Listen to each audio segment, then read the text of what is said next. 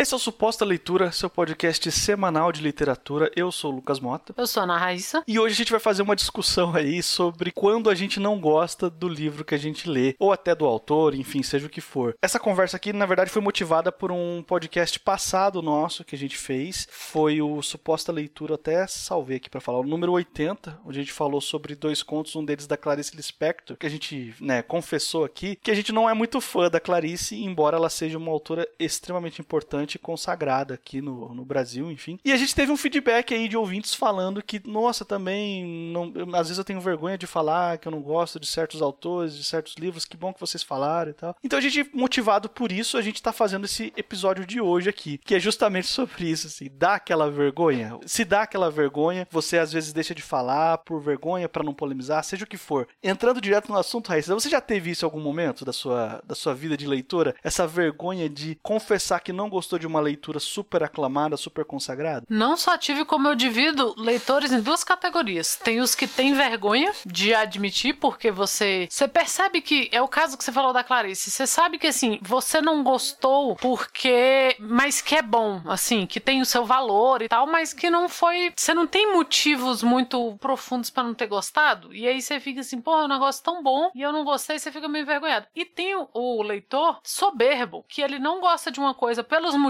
errados e ele abre o bocão para se declarar orgulhosamente assim que literatura brasileira é ruim. Então tem esses dois tipos. Então eu ainda prefiro as pessoas que têm vergonha. Mas já já rolou. Eu já ouvi essa da ah, porque literatura brasileira é ruim. E aí você olha pra cara da pessoa e fala assim, véi, não, não tem o que conversar. Mas nessa questão dos autores é quando você percebe assim que, porra, será que foi comigo? Será que foi alguma coisa que eu não saquei? Será que foi alguma coisa que eu não entendi? Sabe? Aí você fica meio meio sem gração que é, para mim, ca... eu já fui essa pessoa que, principalmente com literatura clássica, hoje em dia eu amo e obrigo as pessoas a lerem os clássicos. Mas também era uma época que, veja bem, a gente não tinha boas traduções ou dificilmente a gente, a gente não tinha também essa cultura ou, ou as pessoas que eu conhecia, pelo menos, de procurar traduções melhores ou editoras melhores. Você lê o que tinha ali. Então, para mim, todos eram chatos e parecidos. E eu também não tinha muita maturidade como leitora e nem como pessoa, porque eu era muito nova. Então, eu ficava ficava caladinha na minha. Quando a pessoa via falar assim, a primeira vez que eu li O Hora da Estrela da Clarice, meu Deus, todo mundo falava assim: ah, você leu esse livro, é maravilhoso, né? E eu só fazia o pinguim de Madagascar, eu sorria e acenava. Eu ficava, Bicho, eu sofri cada página, como que. Nossa, mas eu sou. E todo mundo falava: é maravilhoso, né? E eu. Ah, meu Deus, e agora o que eu falo? Eu sou uma fraude. Vou confessar que não achei maravilhoso? Nossa. Aí, muitos, muitos anos depois, eu reli e entendo o que as pessoas viram. É o meu livro favorito? Nem um pouco, mas eu, hoje eu entendo. Mas na época, meu, eu só ficava encurralada quando alguém falava, nossa, é maravilhoso, né? eu acho que eu tive essa fase também, assim, de, de não ter coragem de admitir publicamente, assim, né, que certas leituras não eram para mim. Aquela coisa de você precisa se validar, né? Aquela. Acho, que leitor também tem insegurança de leitor, né? Aquele negócio de você precisa ter uma certa bagagem de leitura, não, não obrigatoriamente mas em geral você precisa ter uma certa bagagem de leitura para você entender que tá tudo bem não gostar de tudo ou até gostar de algumas coisas que não são muito pop, né, que não são muito populares entre a galera mais que se considera mais cult assim, né? Enfim, você pode gostar de Harry Potter também, ter problema, entendeu? Nossa, mas aí tem uma das, das coisas que eu não admito com frequência na minha vida, é que eu nunca li Harry Potter, que as pessoas fazem uma cara que você se sente mal. Você não leu também? Não, bicho, eu não tenho idade pra ler Harry Potter. Gente, eu tenho 34 anos. não, peraí, você tem idade sim. Não, mas é, eu, eu, falei isso, mas eu pensei, poxa, a Ana é mais velha que eu e ela ama, e ela tem tatuagem, e ela adora. Então tem, tem essa questão. Mas assim, na minha realidade, eu não fui uma pessoa que leu livro infanto-juvenil, por exemplo. Quando eu era criança, a minha mãe tinha carteirinha da biblioteca daqui de Brasília, que hoje em dia é a biblioteca demonstrativa. Então eu tinha a carteirinha da biblioteca e ela pegava o livro para mim. Então eu li Monteiro Lobato, eu li essas coisas. A partir da minha adolescência, eu não li, por exemplo, eu não li ficção científica eu não li fantasia, eu lia os livros que apareceram na minha frente. Então, assim, eu li Machado de Assis e não entendi absolutamente nada, mas li, li Clarice Lispector, eu li Mar de Andrade, eu fui lendo essa. Então, quando começou a aparecer o Harry Potter, eu já era uma leitora que já não lia mais infanto juvenil, ou me desculpem as pessoas por ter colocado Harry Potter no infanto juvenil. E hoje em dia, eu tenho certeza que eu ia gostar. Mas é o que eu falo pro Sandro aqui em casa: a gente não tem espaço para mais um hype nessa casa. Chega, a casa já, já tá tomada de Frankenstein, que eu já falei aqui que eu tenho uma estante inteira do Frankenstein, de Hellboy e de Star Wars, assim, a gente não tem espaço para mais um hype. Então eu evito. Mas nossa, quando as pessoas começam a falar, ai, quando as pessoas me marcam em coisa de Harry Potter, que eu fico toda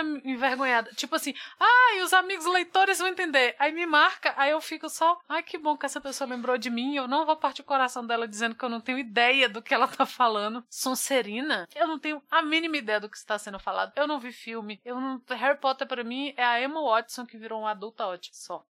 Uma vez até um, amigo meu virou para mim e falou: Cara, você é a única pessoa da sua geração que não leu Harry Potter. Então eu já sei que somos dois, pelo menos, né? É, é tá vendo? Não, não foi só você. Somos nós dois. Porque, cara, não, não, eu já li outras coisas. Eu lembro que tem uma amiga minha da época, a Priscila, que ela tava lendo e aí ela falou: Nossa, eu vou te emprestar porque é muito bom, você vai gostar muito, nanana. E eu cheguei a ler o primeiro capítulo na casa dela e eu realmente gostei. Mas o tempo passou, ela não me emprestou e eu fui estudar pro vestibular acabou. Não li.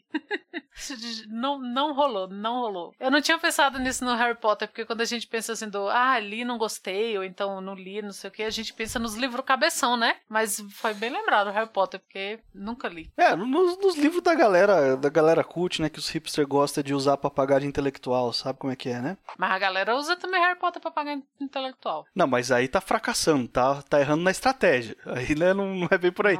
Harry, não sei se o Harry Potter é um bom exemplo para essa discussão discussão nossa aqui, porque uh, de uns tempos pra cá, a J.K. Rowling virou persona não grata, porque é uma, enfim, ela é uma transfóbica da porra, né? Começou a falar um monte de abobrinha, fazer um monte de merda aí relacionada a isso. Então, a galera, tem uma galera que é fanática por Harry Potter começou a renegar e não conseguir mais ler os livros, não conseguir mais curtir o universo, porque a autora começou a mostrar as asinhas, entendeu?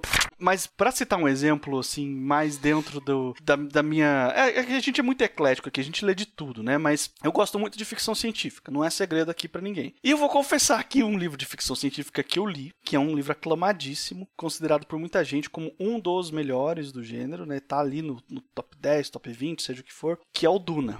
E eu não gostei tanto assim, gente, desculpa. o, é, assim Nossa, assim... eu tava querendo ler porque eu vi o, o trailer do filme e, meu Deus, que coisa maravilhosa aquele trailer. É, então.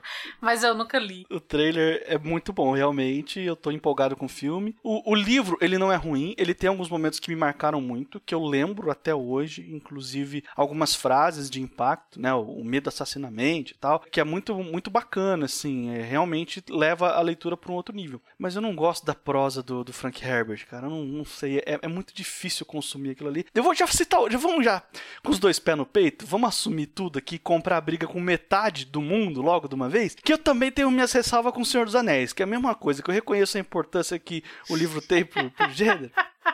Ô Tolkien, vai encher o saco de outro, vai, Você é muito infodump, cara. Não tem como aguentar aquilo ali, não. Tá aí um negócio que eu posso afirmar com uma certa, com uma certa segurança que nunca mais na minha vida eu vou ler de novo. Não, não, de vez em quando a gente gosta de reler algumas coisas, né? Senhor dos Anéis vai passar reto. Não vou ler de novo e gosto mais dos filmes. Pronto, falei. Cara, mas o, Sandro releu agora, porque a gente re, re, re, reassistiu os filmes todos, assim, no início da pandemia. A versão estendida, o caralho. E quando terminou, eu fiquei com a vontade de reler. E o Sandro pegou e foi reler. Ele gritou com esse livro um mês dentro de casa. Ainda tá na merda dessa estrada!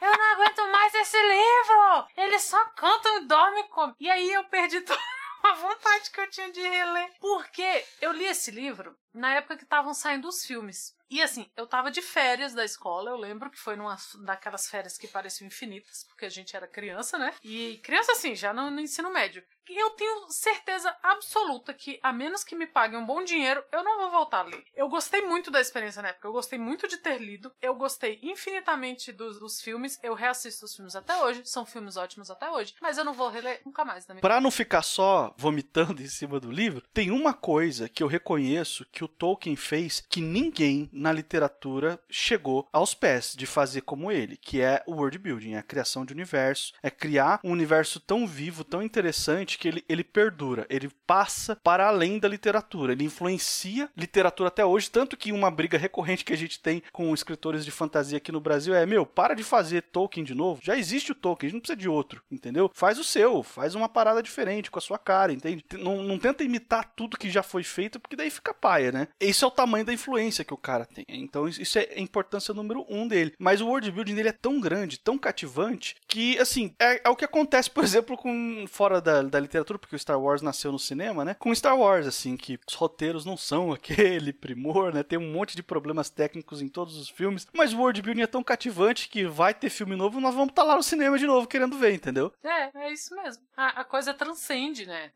E isso também não quer dizer que a gente vá sempre assistir os três primeiros filmes do Star Wars tudo de novo. Não, você vai no ritmo que, que o, aquele universo vai tomando sozinho, assim. Não, não precisa ficar relendo Senhor dos Anéis o resto da vida, relendo O Hobbit o resto da vida, que aliás não lembro de ter terminado porque eu li e sumiu na minha cabeça o Hobbit. Então, não tenho essa birra toda com o filme que as pessoas têm. E você polêmica agora também, já que você confessou aí do, do Senhor dos Anéis. Eu não dou conta, pelo menos até hoje, ó, tem, tem anos que eu tentei ler a última vez e não tinha gostado. Pode ser que eu mude ideia, mas eu não dou conta da prosa do New Gaiman. Que isso, agora sim.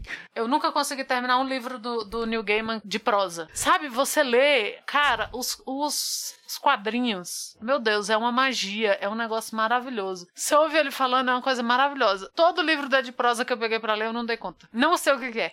Não sei. Eu comecei a ler o Coisas Frágeis, não dei conta. Eu comecei a ler o Deus Americanos, apesar de adorar a série, adorar a série. Eu não tinha, uns anos atrás, antes da série começar, eu não tinha conseguido ler o livro. Aquele Oceano no Fim do Caminho. Cara, eu só sofri seis, oito páginas e larguei pra lá. Não dou conta. Não, não sei porquê, sabe? E eu fico o tempo todo pensando, meu Deus, é o New Game. Tenho... Não. Nunca, nunca consegui terminar o livro do New Game. É, a gente tá comprando briga com geral mesmo aqui, né? Porque não tá sobrando público leitor que vai gostar da gente depois desse episódio, né? É, desculpa, gente, é assim mesmo. A gente, a gente, não falou antes que era pra, pra ter audiência, porque agora já era.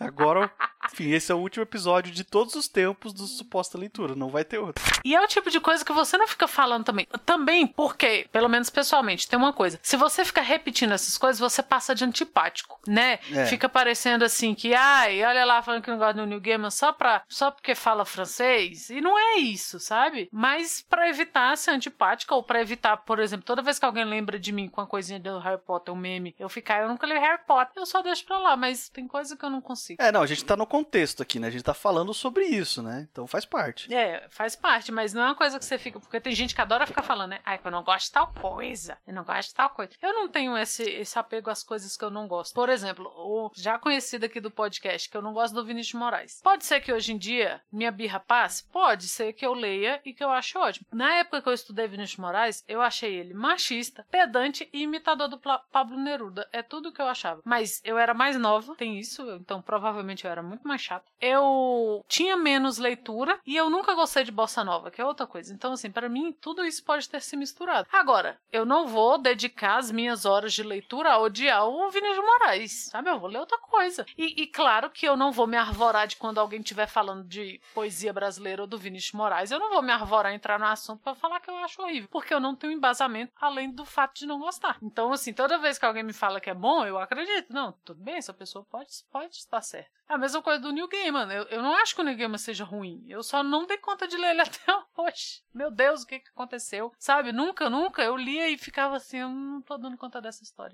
Eu sei que a gente tem, né, muita coisa para falar sobre isso, mas agora que a gente já confessou parte aí dos, dos, dos, nossos desgostos literários, né? Raíssa, faz a lista aí. Quais são os problemas exatamente de você não gostar de algo aclamado? Cara, eu acho que só tem problema de você não gostar de algo aclamado quando você leu errado, porque agora eu vou ser polêmica personalista. O brasileiro não só lê pouco, o brasileiro lê mal. Então, a gente é muito imaturo em relação à leitura. O brasileiro, ele quer tudo fácil, e isso eu tô falando já de público leitor. Se você pega a nossa galerinha que lê, que lê pelo menos um livro por mês, é um povo que lê mal, por mais que leia. E aí, as pessoas tratam literatura como se fosse fandom. Esse é o problema de você não gostar de algo aclamado. O que, que você parte do pressuposto? Que se um negócio é aclamado, por que, que uma coisa é clássica na literatura? Ele é, ele é clássico porque ele traz, a gente já discutiu isso aqui, ele traz coisas que, que falam né, da natureza humana ou que falam a natureza humana ao longo do tempo. Assim, são, são assuntos que não se perdem. Então eu vou ler um Dostoiévski hoje, eu posso não gostar do Dostoiévski, mas aí o que, que nós, enquanto leitores imaturos, fazemos? A gente fala que Dostoiévski é ruim. A gente vai ler Neil Gaiman e aí não importa tudo que tenha sido feito e dito e os prêmios que ele ganhou e as pessoas que leram e o, as pessoas que ele transformou. Eu vou falar que o Neil Gaiman é ruim baseado na minha experiência. Eu acho que o problema de você não gostar de algo aclamado é isso. Sabe? É o cara que ouve Led Zeppelin, eu já dei esse exemplo aqui, fala: "Nossa, Led Zeppelin é ruim". Não, Led Zeppelin não é ruim, fofo. Pode, você pode dizer que Led Zeppelin não é para você, que você não gosta de, de rock, de proto metal, do que quer que seja. Agora, é muito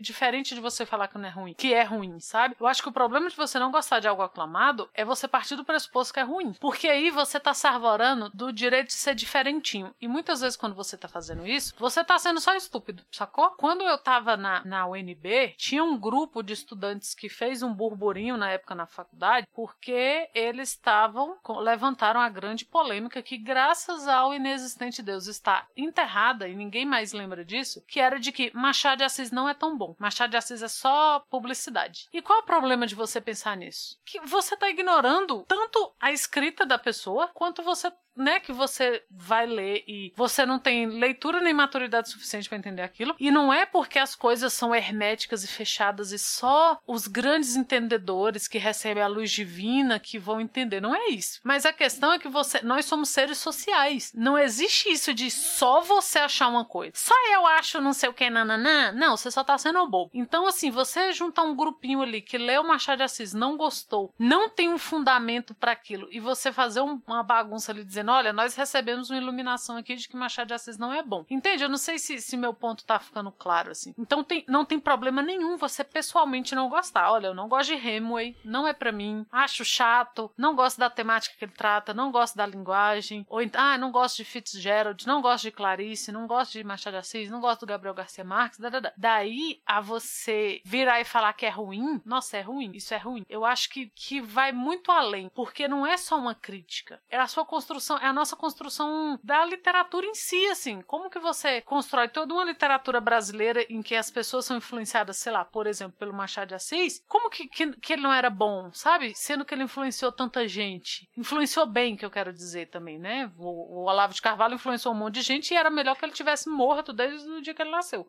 Não é disso que eu tô falando.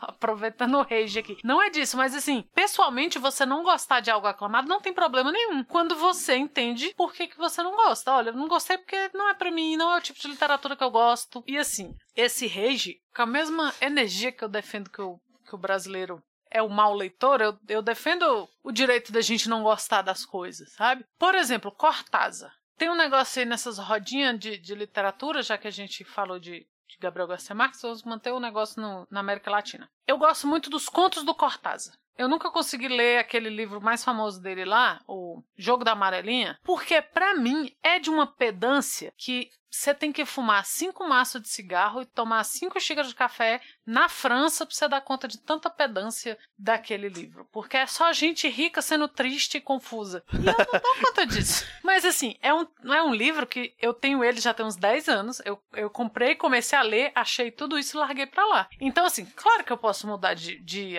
ideia. Vamos dizer que agora eu pego o Cortázar fala, gente, não tem nada daquilo. Eu é que na época achei que era uma. Pe... Mas eu achei uma pedância. Eu estou dizendo que o Cortázar é ruim e eu vou entrar em treta de internet porque as pessoas fazem isso. Você posta, você tá lá num grupo de, de, de literatura, aí alguém posta, gente, esse livro do Cortázar é bom? Aí vai um monte de gente, assim, lê, é muito bom. Aí chega alguém lá, lá vou eu falar, é horrível porque é blazer, não sei o que, gente rica sendo confusa. Eu não vou fazer isso. Eu vou fazer isso aqui, que é o meu lugar. No lugar dos outros eu não vou fazer. Então, assim, eu, eu acho que a gente tem o direito de, de não gostar, sabe? Mas eu acho que a gente tem que manter essa vergonhinha que a gente tem de dizer que não gosta. Porque quando você sente essa, essa coisinha assim, é porque você tá avaliando. Realmente, eu que não gostei, mas foi, é, é uma resistência minha. E isso é bom, porque quando a gente começa a abrir o bocão para dizer que ah, é ruim mesmo e pronto, a gente perde a oportunidade de aprender, de mudar de opinião. E se tem uma coisa que a gente precisa, enquanto pessoas, enquanto nação, enquanto tudo, é aprender a mudar de opinião. A gente não pode segurar as mesmas opiniões que a gente tinha aos 15, aos 18 anos pro resto da vida. Não, é isso. Não, temos, não tenho nem mais o que acrescentar. Eu acho que você cobriu tudo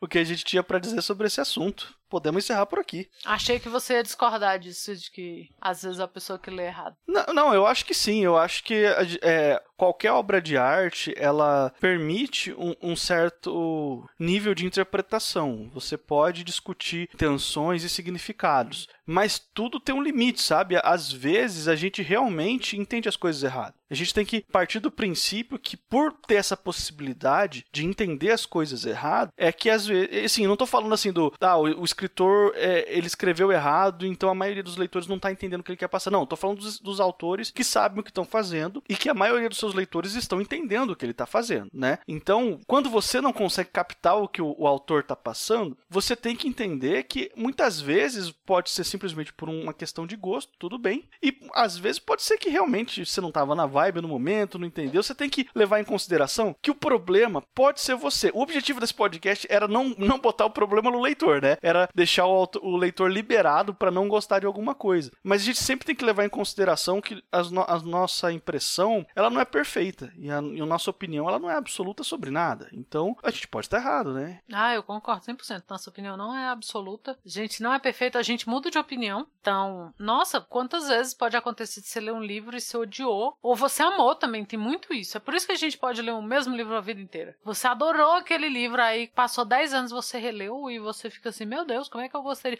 Mas é porque hoje você é um, um leitor mais refinado. Mas também não quer dizer que se a gente não gosta de um autor, é porque ele é um autor mais refinado do que nós somos leitores. Não é isso. Você pode não gostar porque você pode achar raso, você pode achar bobo, sabe? Você pode achar que, que é mais do mesmo, porque tem muito isso. Ainda mais quando, quando o mercado literário ele dá um boom de assunto. Então tem a menina do trem, a menina do sapato azul, a menina da bolsa vermelha, a menina do, a menina do lago, a menina do morro. Esses aspectos da literatura vão se, se esgotando. É por isso que é bom você ter um, um gosto mais variado também, porque você vai entendendo certas coisas, assim. Você não fica só naquele mundo. Então, chegando ao final aqui de mais um podcast. Se por um acaso esse aqui é o primeiro suposta leitura que você está ouvindo, eu quero te lembrar que esse aqui é um podcast semanal. Toda quarta-feira um episódio novo falando sobre literatura. E não se esquece de assinar o nosso feed. A gente está disponível em qualquer plataforma de podcast, incluindo o Spotify. Se você quer falar com a gente pelo Instagram ou pelo Twitter, é arroba leitura. Se quiser mandar um e-mail pra gente, é supostaleitura.gmail.com. Eu sou o Lucas Mota, você me encontra no Twitter e no Instagram no arroba mrlucasmota. Eu sou a Ana Raíssa, eu também tô no Twitter, é arroba Ana Raíssa, tudo junto com dois N's, dois R's, dois S. E semana que vem estaremos de volta pistolando com mais alguma coisa do mundo literário.